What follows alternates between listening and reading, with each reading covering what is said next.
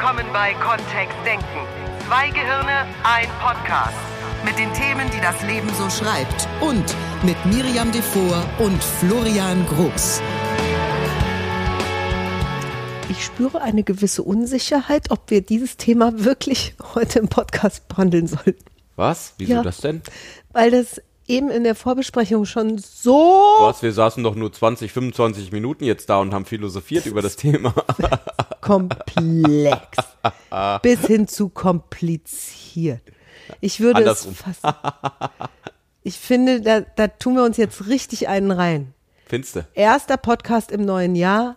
Und dann so ein Thema. Ratatazong. Wir hätten was Typisches machen können. Wir könnten was Typisches machen. Sowas wie, bleib dran an deinen neuen Ja, Angewohnheiten. das, da würde ich mich viel sicherer fühlen mit. Ja? Mhm. Was ist denn das Thema heute, Miri? Das ist mein Podcast. Ich will den Podcast. nicht haben. Warum machen wir den? Ich bin hier so. Oh. Das Thema ist Sicherheit. Sicherheit. Ja. Das ist eine meiner größten Baustellen, seit ich angefangen Tatsache. habe, an mir und meiner Persönlichkeit und meiner Weiterentwicklung zu arbeiten. Da habe ich echt ein Thema mit gehabt früher. Ich habe das immer noch ein bisschen und ich bin schon viel besser geworden. Ich glaube, viele Menschen spüren das in, oder spürten das früher in, in verschiedenen Kontexten. Ne? Dass Sicherheit ist irgendwie wichtig. Ich hätte es gern so gerne voraussagbar, wenn mir irgendwann mal einer ein, irgendein Seminar empfehlen kann, wo Hellsehen gelehrt wird, ich hock drin. Wenn das zuverlässig funktioniert. Ich, egal was es kostet. Oh, das ist ja lustig. Wie hättest du das dann gerne? Ist das dann sozusagen, ähm, wenn du morgens hell sehen würdest, dass beim Pfannkuchenbacken dir eine Tüte Milch runterputzt? Na, es geht ja nicht Dann um so einen ja, kleinen ja, naja, Kram. nee, jetzt Kleinkram. Äh, So, würdest du dann gar nicht anfangen mit Pfannkuchen backen? Oder ich, ja, ich würde mir vielleicht was anderes überlegen. Gibt's Spaghetti? Wie witzig. Das geht? Ich würde gern, wirklich, ich würde Projekte über den Haufen schmeißen, wenn ich in die Zukunft gucken könnte und würde sehen, das wird nix. Dann würdest du, Ja, ist ja lustig. ja. Deswegen, ich will den Podcast nicht machen. Weil wer weiß dann, ob es überhaupt so gekommen wäre oder Nur, nicht. dass wir das nochmal klar haben. Florian und ich sind beides Trainer und es ist wirklich groß von mir, dass ich hier jetzt sitze und das zugebe. Ja, Nur, dass stimmt, wir das klar stimmt. haben. Ja. Weil So. Mit Sicherheit, also wenn, wenn jemand, und ich weiß nicht, ob wir Hörer haben, die das nachvollziehen können, dann bitte schreibt mir. We- Wenn jemand wirklich ganz, ein ein ganz tolles Bedürfnis spürte, bis jetzt auch immer, viel Sicherheit zu haben in Planungen, viel Sicherheit im Tun, viel Sicherheit, bevor irgendetwas gestartet wird, bevor ein großes Projekt geplant wird, egal ob das der Umbau ist zu Hause, der Umzug, ein neues Business, viel Sicherheit haben wollte, dann bedeutet das ja im Umkehrschluss, dass da irgendwelche Ängste sind. Vor Ist irgendwas. das immer so? Natürlich. Wa- Warum sollten sich Menschen sonst Sicherheit wünschen? Was ist denn Sicherheit überhaupt für ein Wort? Also vom Typ her, im NLP sagen wir dazu, es ist eine Nominalisierung. Also ein, ein Prozess, der eingefroren ist. Ähm, das, wir tun so, als könnten wir ein Kilo Sicherheit kaufen. Irgendwo.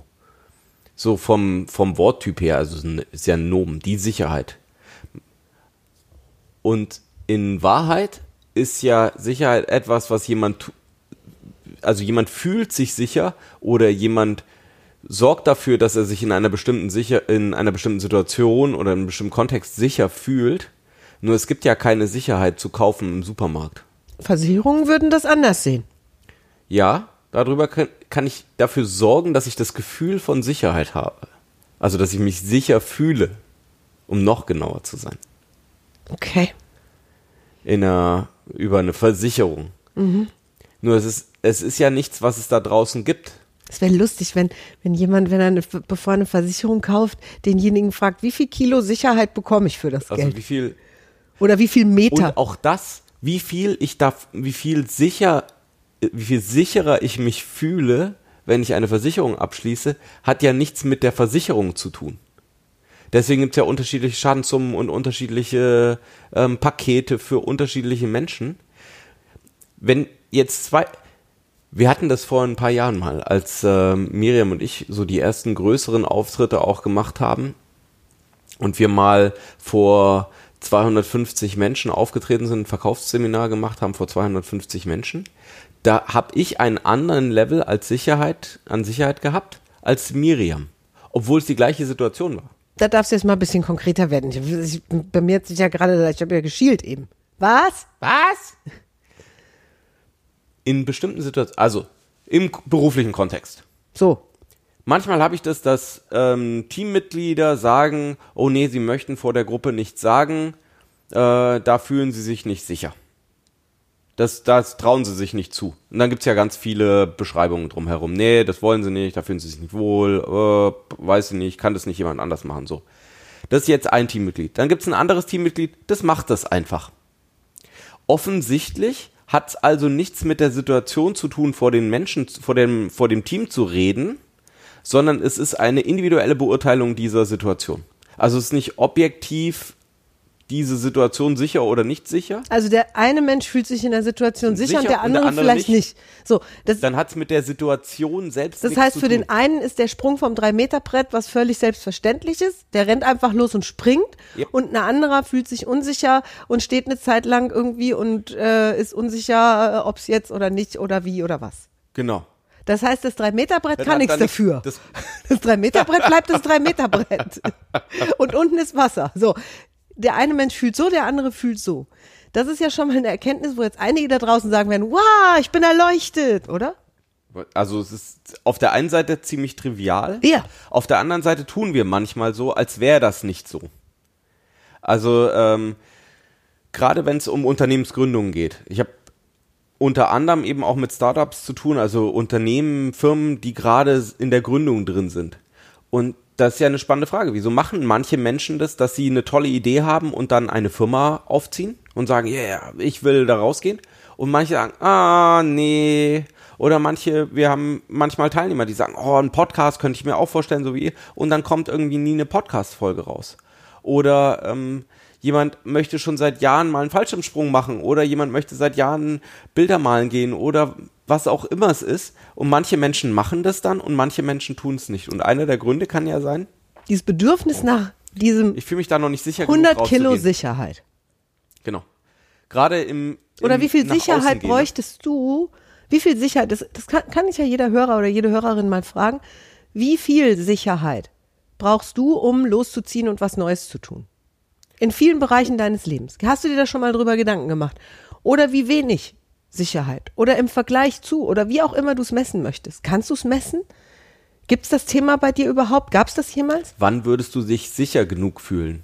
Wir haben das ähm, hier mit Blogposts veröffentlichen, Videos veröffentlichen. Das ist tatsächlich auch was, wo, wo ich schon von vielen Teilnehmern das Feedback bekommen habe. Das ist irgendwie da so, ah, ja, nee, da möchte ich noch mal was nach. Da, das ist mir noch nicht gut genug und das ist mir noch nicht, ich bin mir noch nicht sicher, ob ich dieses Video so hochladen möchte.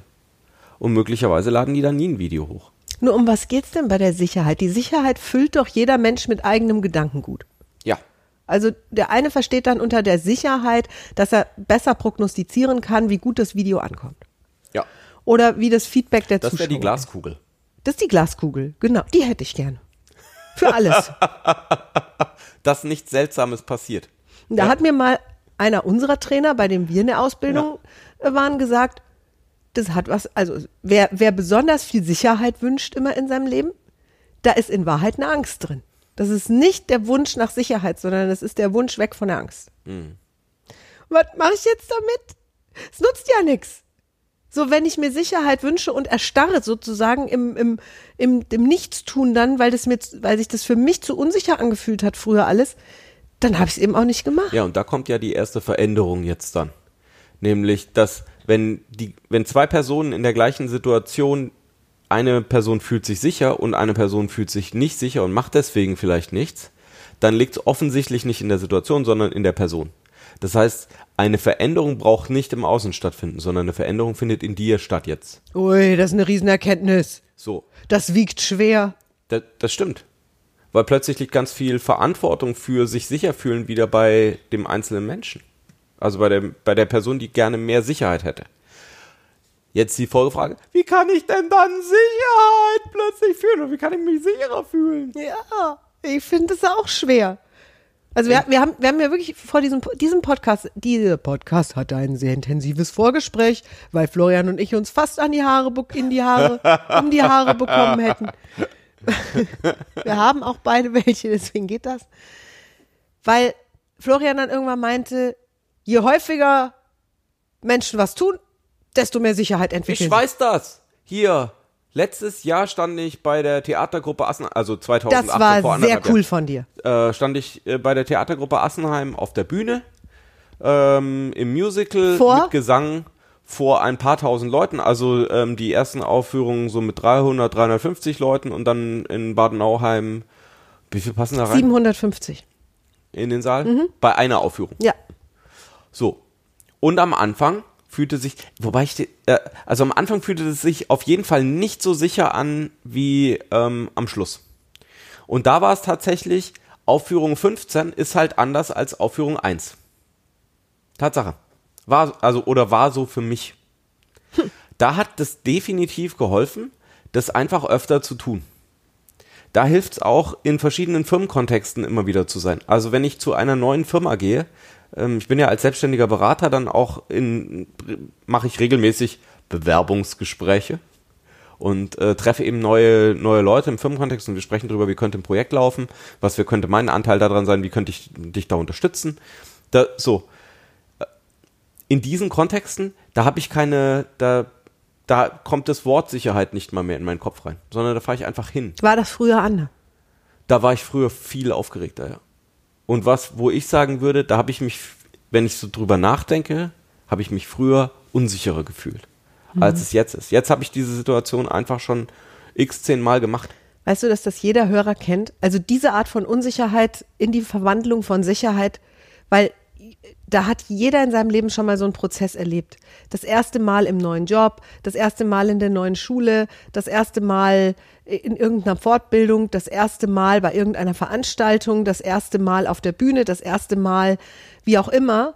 Und beim zweiten, dritten, vierten, fünften, hundertsten Mal war es nicht mehr so dramatisch. Ich weiß, dass ich beim Hessischen Rundfunk früher war kaum eine Fernsehsendung live. Wenn mal was live war, war es ein Riesenakt mit sechs Wochen Proben vorher und so weiter. Und dann wechselte ich zum Teleshopping ins Fernsehkaufhaus QVC und hier ist alles live. Es ist alles live. Wirklich live. Damals 24 Stunden live. Wir haben nicht mal nachts aufgehört, live zu senden. Was, was äh, heute äh, sendet QVC nachts nicht, äh, nicht live. Tagsüber schon. Und ich war sowas von unsicher bei der ersten Sendung, weil ich wusste, es gibt einfach keine, es, und es, es geht so schnell, keine Proben, nix. Es gibt eine Vorbesprechung, es gibt ein, ein Austarieren und dann theoretisch und dann geht's ab in die Sendung. Und die erst, das erste halbe Jahr habe ich, wenn die mich runtergezählt haben, wirklich, da steht dann der Aufnahmeleiter vor einem und sagt sowas wie 10, 9, 8, 7, 6, wie bei der NASA. Und, und, es, und ich, wirklich, mir sind, ich bin fast im Erdboden versunken. Meine Knie haben so gezittert, dass meine Nase mitgezittert hat. Und ich dachte, das sehen doch jetzt auch alle. Und nach fünf Jahren, fünf Tage die Woche, jeden Tag drei Stunden Live-Fernsehen, durfte ich mich bewusst daran erinnern, dass da Leute zugucken bei dem, was wir da machen. Ich bin in dieses Fernsehstudio gegangen wie in ein Wohnzimmer. Wie in eine fucking Wohnstube, Entschuldigung. Ich habe mich einfach nur noch dahingesetzt und habe mich gefreut und habe rumge äh, rumgespaßelt mit den anderen Gästen und mit den Mitarbeitern und mit dem Studiopersonal und mit allen, die da waren. Und irgendwann ging dann die Kamera auf Rotlicht und dann war, hey, Sie sind ja auch da. Und es ist wirklich, ich war unterspannt, so nennen wir das im Theater. Ich durfte mich wieder so ein bisschen auf Touren bringen, dass ich überhaupt die nötige angespannte Konzentration, angespannt entspannte Konzentration hatte. Das heißt, hier ist so eine Entwicklung drin von dein erstes Telefonat für einen neuen Arbeitgeber oder das allererste Mal was präsentieren von einer Gruppe oder in der Uni oder so und dann häufiger gemacht und es war besser. So, das heißt, wenn ich in einer bestimmten Situation mich besser fühlen wollen würde, Wäre zumindest, es wäre den, es wäre, es wäre ein Probieren wert. ich glaube, dass da, dass es dazu kommt, dass es, dass ich das in einem kleineren Rahmen ausprobieren darf oder mich in einem kleineren Rahmen an etwas gewöhnen darf. Ähm, oder eben Unterstützung habe. Beim Theater hatte ich Unterstützung durch Miriam, die eben Feedback gegeben hat oder wir haben viel zu Hause, wir haben tatsächlich hier zu Hause geprobt und wir haben natürlich auch im Theater mit allen anderen geprobt. Und ähm, das war was, was mir dann Sicherheit gegeben hat vor dem ersten Auftritt auf der Bühne. Und dann wurde das mehr und mehr. Also in einem, in einem sicheren Rahmen das Ganze zu, zu üben, in einem Rahmen, in dem du einfach, was auch immer die, die Befürchtung da wäre, ne? Fehler machen zu dürfen oder dass es auch mal schief gehen darf. Äh, Was auch, was auch immer die, das wäre, dass der Teil ist erstmal raus und du kannst einfach üben, diese Fähigkeit zu machen, also auf äh, vor Leuten zu sprechen. Ähm, dafür gibt es zum Beispiel Toastmasters, ähm, eine Organisation aus den USA, wo es einfach nur darum geht, vor einer Gruppe mit anderen Gleichgesinnten üb zu üben, Reden zu halten. Und da eben darüber dann besser und besser da drin zu werden. So. Das wäre jetzt diese klassische Auftrittsnummer. Oder Ja. dieses zum ersten Mal irgendetwas machen, bei dem du dich früher unsicher gefühlt hättest und dann irgendwann gemerkt hast in deinem Leben, du wirst sicherer und sicherer in dem, was du da machst. Jo. Leider, leider, leider, leider kam dann noch ein anderes Beispiel auf. Ja, Wir dachten schon, wir hätten dieses wir dachten, Thema. wir hätten die ultimative Lösung gefunden für mehr Sicherheit. Das, dieses immer und immer wieder tun hat bei mir, bei Miri mir, hat beim Zahnarzt zum Beispiel nichts genutzt.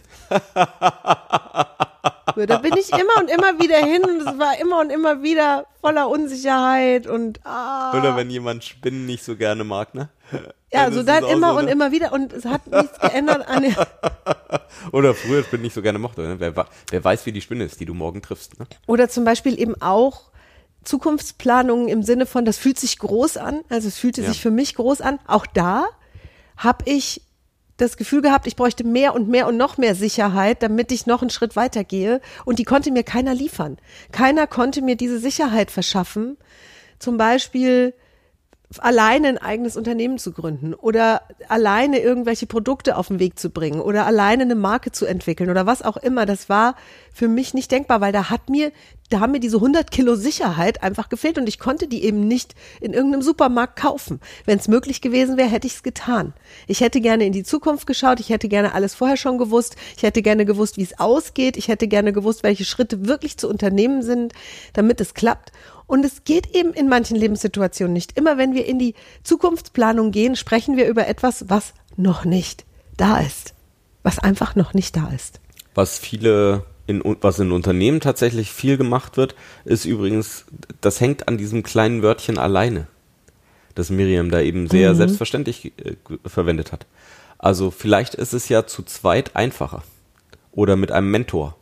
Das heißt, wenn es um sowas geht, wo, wo es einfach ähm, interessant ist, wo wir sagen, da habe ich noch nicht genug Expertise oder boah, pff, was mache ich denn in so einer Situation? Möglicherweise lohnt sich's einfach, dass du dir da einen Coach oder einen Berater an die Seite holst.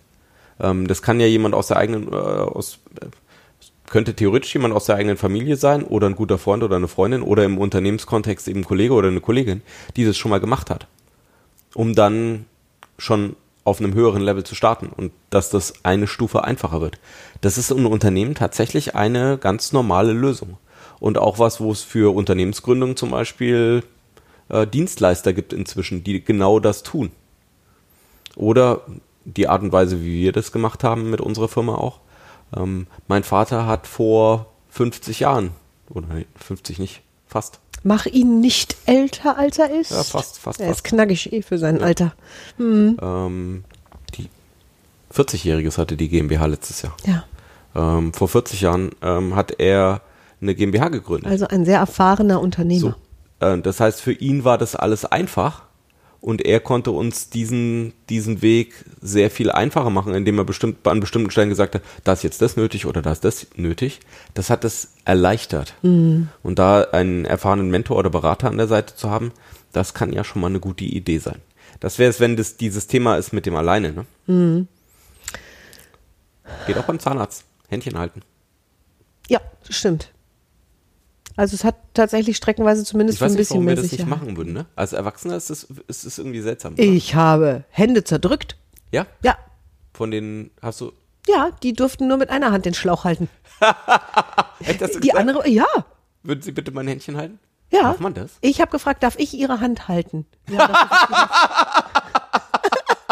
Warum lachst du denn? Ja. Ja, weil du nicht, also da, da kommt sprachlich schon drauf an, ne? Ja. Nicht würden Sie bitte mein Händchen halten, sondern darf ich Ihre Hand halten. Ja, Ja, voll gut. ja. Habe ich gemacht. Mittlerweile habe ich durch das, was wir im NLP gelernt haben, also die Möglichkeit, mich selbst zu beeinflussen. In vielen Situationen habe ich das so gut wie gar nicht mehr. Wenn ich das vergleiche mit früher, gerade beim Zahnarzt, äh, dass ich ja, ich bin ja tatsächlich mit Lätzchen und Silberkette geflüchtet einmal. Echt jetzt? Ja, im Auto. und dann riefen die mich auf dem Handy an die Praxis, also Mitarbeiterin, und sagte, ich könnte die Serviette behalten, das Silberkettchen hätten sie gerne wieder. Da- das war sehr peinlich.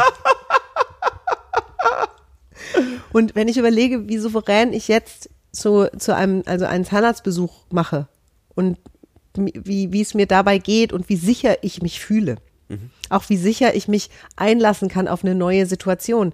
Das hat zum einen was damit zu tun und das sind Methoden, die wir, das würde den Rahmen dieses Podcasts sprengen, die tatsächlich über die Kommunikation, das heißt das, was du denkst, das, was du fühlst und so weiter, das, das geht und das ist wirklich Thema im Practitioner. Also dafür brauchen auch wir unsere zehn Tage, die, die, um, um Menschen darin auszubilden.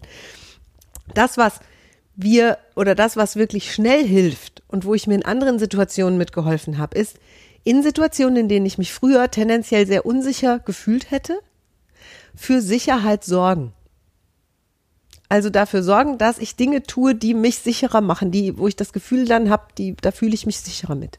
Zum Beispiel, wenn ich einen Auftritt habe vor völlig unbekannten Menschen in einem Raum, der mir auch noch unbekannt ist, ist die Unsicherheit etwas größer vom Gefühl her, als wenn ich alles schon kenne. Also bei, bei mir. bei Miriam. Bei mir, bei Miriam. Deswegen rede ich auch um ich. So, was mache ich dann? Ich mache vor dem Auftritt Dinge, die ich sonst in gewohnten Auftrittssituationen auch mache. Da gehört bei mir dazu, dass ich relativ früh vor dem Auftritt da bin, mich mit, mit dem Rücken auf die Bühne lege und in den Bühnenturm oder den Bühnenhimmel gucke. Dann wickele ich mich in den Vorhang. Das riecht immer irgendwie. Und da rieche ich Sachen. Ich, ich kann das nicht beschreiben. Manche würden wahrscheinlich sagen Muff. Ich rieche da. Ich rieche da. Ich rieche da die ganzen Stars, die schon auf dieser Bühne waren, die ganzen tollen Bilder, die dort schon gezeigt wurden, die ganzen Events. Ich rieche das alles. Und dann gehe ich in was meine. diese Vorhänge schon erlebt haben, ne? Ja, genau. Ja. Was die alles schon gesehen haben und was alles ja. schon passiert ist. Und, und wie. wie, wie viel Applaus die schon gehört haben. Und dann gehe ich die Wege ab. Ich gehe von der Bühne auf die Toilette, von der Toilette in die Umkleide, von der Umkleide auf die Bühne und wieder zurück zur Toilette. Und dann weiß ich, wie die Wege sind, die ich beim Auftritt habe. Das ist ein Ritual von mir. und so fühlst du dich sicherer. Und dann fühle ich mich viel sicherer. Wenn du jetzt sagst, das ist ja Miriam seltsam, ne? Ritual. Das stimmt. Ähm, ich schaue sehr gerne Basketball. Also ähm, Basketballsport. Die NBA in Amerika, die eine der besten Ligen der Welt. Das hat fast jeder von den Spielern, bevor der das Spielfeld betritt, macht der irgendwie sowas, was von außen aussieht wie wieso berührt er sich jetzt am Kopf oder wieso macht er jetzt, wieso macht er jetzt so wie King Kong, tatzt sich kurz auf die Brust drauf, zwei Brustschläge, bevor er aufs Spielfeld geht. Genau die gleiche Idee ist dahinter, ne? Wieso haben manche Fußballer irgendwie ihre Lieblingsschuhe oder wollen irgendwie ihre Füße kurz in den Spind legen oder was auch immer eine, was auch immer die Menschen sich für Rituale geschafft haben, ne? Wa- Warum ist es so? Weil es funktioniert und tatsächlich für viele Leute sehr gut funktioniert. Und dann ist das ja einer der Wege, wie du für dich dafür sorgen kannst, dass es dir da besser geht.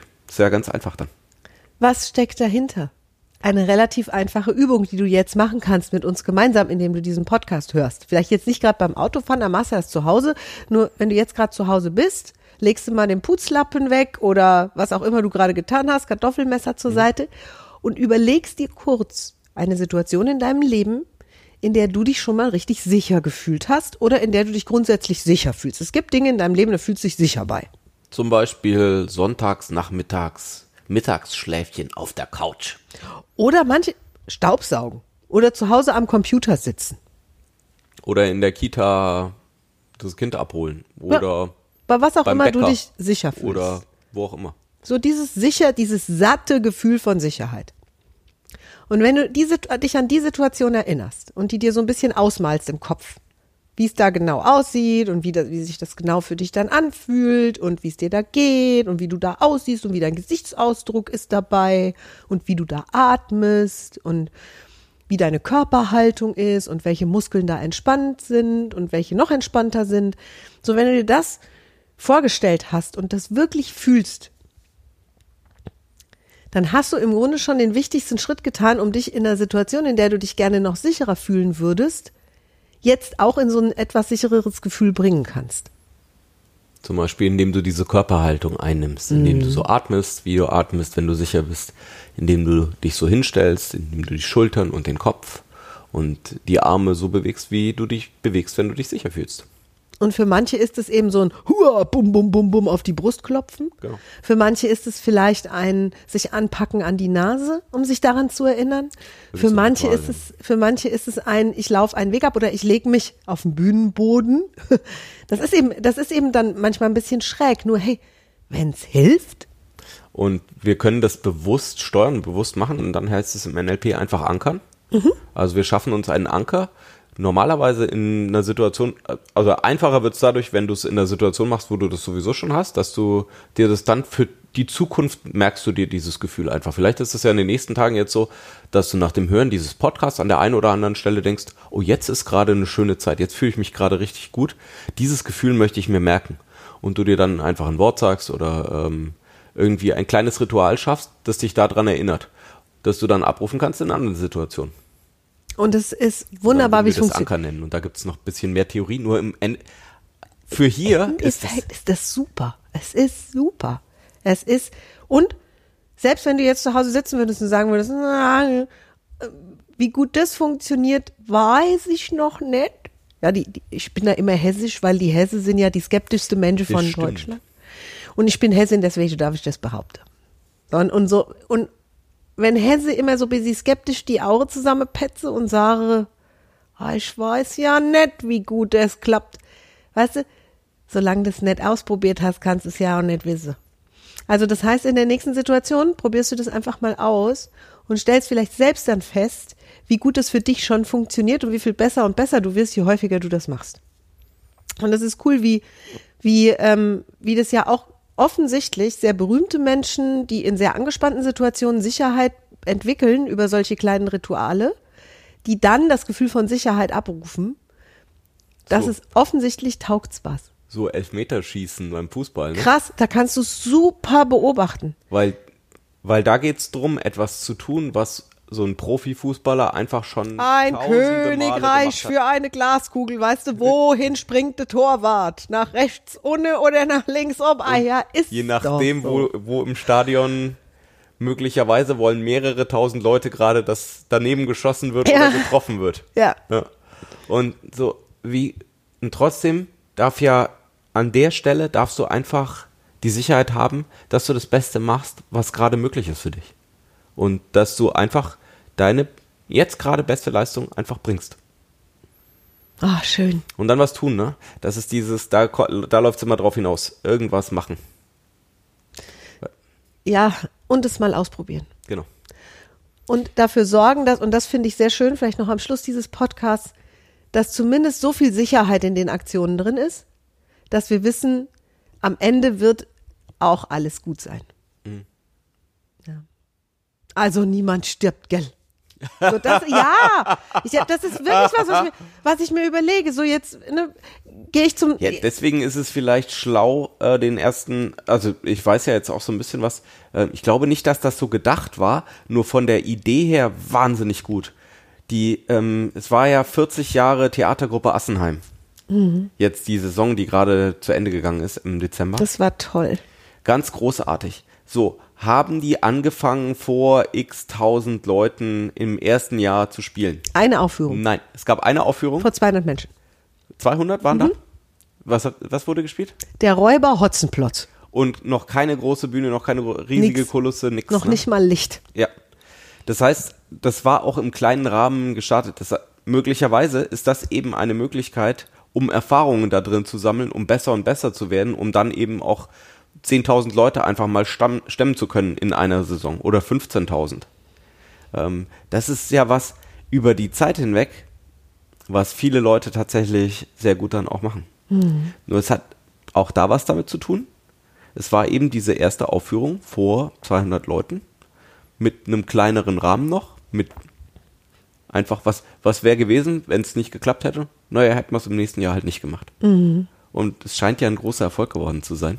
Ja. Oder damals schon ein großer Erfolg gewesen zu sein. Und es durfte wurde es ein wachsen, Erfolg, ne? so wie auch mein Sicherheitsgefühl im Live-Studio wachsen durfte über die Zeit. Es war keine, das war nicht von heute auf morgen, sondern es entwickelte sich über das Tun und das Tun und das Wiedertun und das noch besser tun und das noch besser werdens und das immer mehr darüber Wissens und das immer mehr Erfahrungen sammeln in dem Bereich, dass ich mich sicherer und sicherer und sicherer gefühlt habe, auch in der Live-Situation vor Kamera. Und jetzt nach zehn Jahren ist es, ist es für mich wirklich, also egal wie groß das Publikum ist, wirklich der Gedanke an ein 10.000 Mann Stadion macht mir Freude. also das ist, das, das wäre mal was. so. Es ist kein Unterschied. Und auch da würdest du dich einfach auf die Bühne legen vorher, ne? Ja, genau. Ja, ja, ja, auf jeden Fall. Oh, oh, ja. Ich weiß nicht, ob da ein Vorhang ist. Irgendwas finde ich zum Einwickeln. Also, war bis jetzt immer so. Zur Not bisschen Molton. Das ist dieser schwarze Stoff, mit dem irgendwelche Sachen abgehangen werden, die nicht gesehen werden sollen. Kenne ich nix. Das war gut. Ja. Genau. Also dieses Gefühl von einer Sicherheit, die sich entwickeln darf, die du entwickelst, die du entwickelst dadurch, dass du dich sicherer und sicherer fühlst in den Dingen, die du tust, die du planst vor allen Dingen. Vielleicht auch das Vertrauen in deine Kräfte, in Menschen, die da sind, um dich zu unterstützen, Mentoren, die du dir findest, Menschen, die dein volles Vertrauen haben und zu denen du gehen möchtest, die dir helfen und dich unterstützen dürfen. All das führt dazu, dass da immer mehr von diesem 100 Kilo Sicherheit da sind. Wir haben das dieses Jahr auch sehr bewusst gemacht. Also vor einer Handvoll Tage haben wir unsere Akademie eingeweiht, hatten eine Einweihungsfeier dort.